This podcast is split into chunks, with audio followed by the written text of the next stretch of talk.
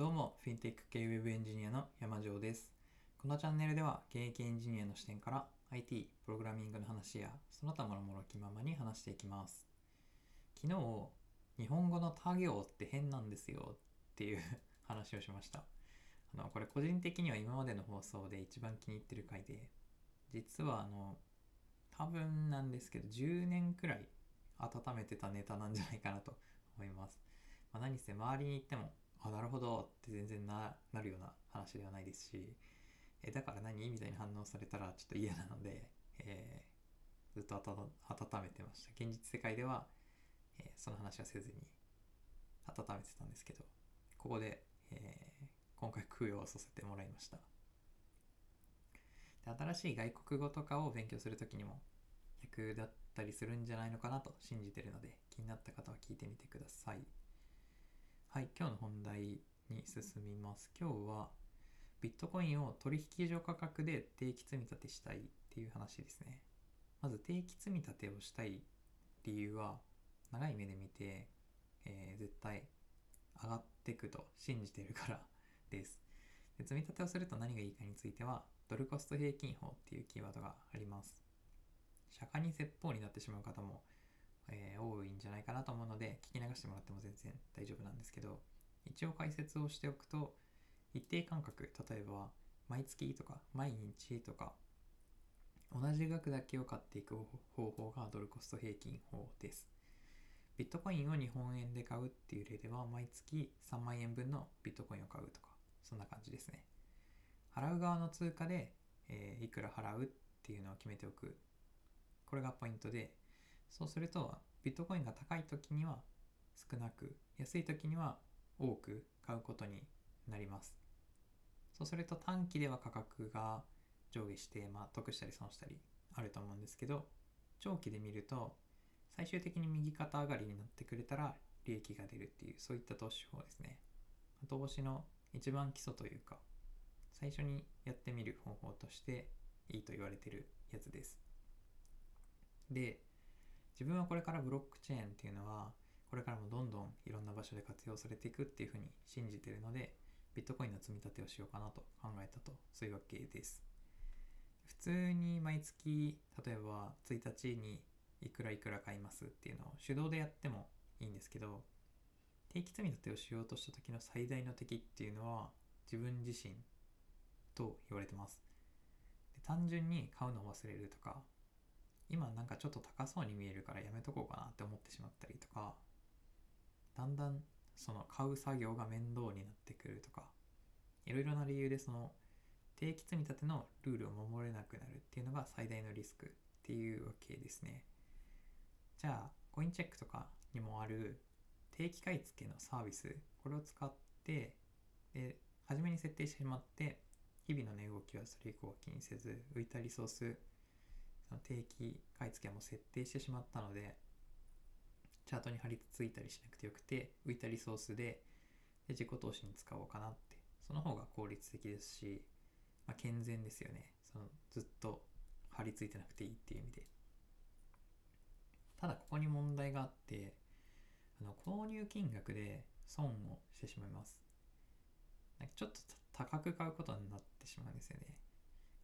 仮想通貨取引サービスを提供しているコインチェックとか GMO コインとかビットフライヤーとかそういったところには販売所と取引所っていうのがあります。販売所は文字通り業者から直接コインを買うところです。仮想通貨を買うっていうサービスです。で手数料は無料って書いてあることが多いんですけどそもそも買う時の価格自体が高いのが販売所になります。なんでまあ、無料とは書いてあるんですけど、なんだろう、価格の高さ自体が実質手数料みたいな、えっと、最初から上乗せされてるみたいな感じですね。で、取引所は何かっていうと、買いたい人と売りたい人をマッチングするサービスになります。マッチングって言っても注文出したら自動自動的にぶつけてくれるので、えっと、あ、じゃあこの人と取引してくださいって言われるとか、そういう感じでは全然なくて、そのマッチングされてるんだなっていうことを意識することは、あんまりえー初めの頃はないと思いますで販売所よりはお得に売買ができますなんですけど売りたい人がいないと買えないし買いたい人がいないと売れないですねこれが取引上の特徴です。まあ、ただ最近は買いたい人も売りたい人もたくさんいるので、売買が成立しないとかはまずないと思っていいと思います。で、ちょっと長くなったんですけど、なんでこんな話をしたかっていうと、コインチェックとかビットフライヤーとかが提供している積み立てサービスって、あの販売所価格でしか買えないんですよね。で、ここまでの話を整理すると、えー長期投資をしようと思ってます。で、定期的に積み立てをしないしたいのですが、えーコインチェックとかの定期買い付けを使うと販売所価格でちょっと損をしてしまうことになるそういった感じですはい前置きが長くなりましたねあの必要な前置前置きだったと信じてじゃあどうしようかなと思ったんですけど、ま結論としては、えー自分でプログラムを書いて取引所の API で売買をすればいいなということになりました。API っていうのはうんと取引所のシステムを外部からプログラムで操作できるものです。なんだろうな。その API っていう言葉自体は別にビットコインに限らないもので、えーいろんなサービスのシステムにプログラムを使ってアクセスするときに使うその入り口みたいなものです。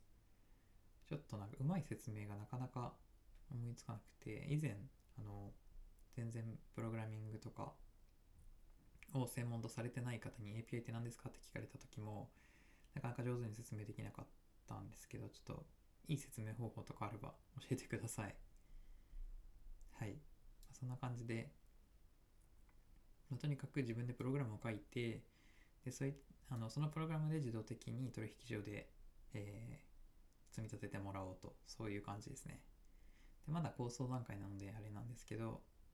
どうだろうな。あこの辺りからちょっとあのなんだろう。専門用語的なのを多めに話していくんでついてえー、いけなんだろうすいません。ちょっと専門的すぎたらすいません。ですぐにうんとこれをやりたいならプログラムを定期的に実行していくためのクーロンっていうものを使って定期的に変わるコマンドで API を叩くっていう感じにしてもいいかなと思いますけど、まあ、ただそれだとなんだろう、えーちょっと面白くない のでせっかくなんで Web アプリでも作ってクラウド上で動かす感じにしようかなとか考えていて。うんと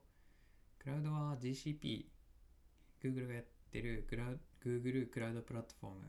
ていうのを使おうかなと思ってます。GCP には無料枠があってあの GCP の中にある GCE っていう仮想マシンを提供するサービス Google コンピュートエンジンっていうのがあるんですけどこれがあのそんなすごいすごいものは使えないんですけど最小構成のリソースでよければ無料で使えるのでこれを使おうかなとか考えてます。言語はどうしようかな。今勉強中の Go で書こうかなっていうのがうんと第一候補でえっ、と最近 Python あんま書いてないんで久しぶりに Python で遊ぼうかなとかそんなことも考えてます。まあこうやって考えてる時が個人的には一番楽しいんですよね。で、えっと、書き始めたらなんかあれこれ全然できない動かないなんでだろうみたいなそういう時間になってしまうんで考えてる時が一番楽しいんですけど、まあ書いてる時ももちろん楽しいんですけどね。そんな、えーことを考えてました今日は。はい、えー経過についてはまたいつかちょっと最近あれなんで忙しいのでまたいつか報告しようと思います。はい、えー以上になります。それでは最後まで聞いてくださりありがとうございました。ではまた次回の放送でお会いしましょう。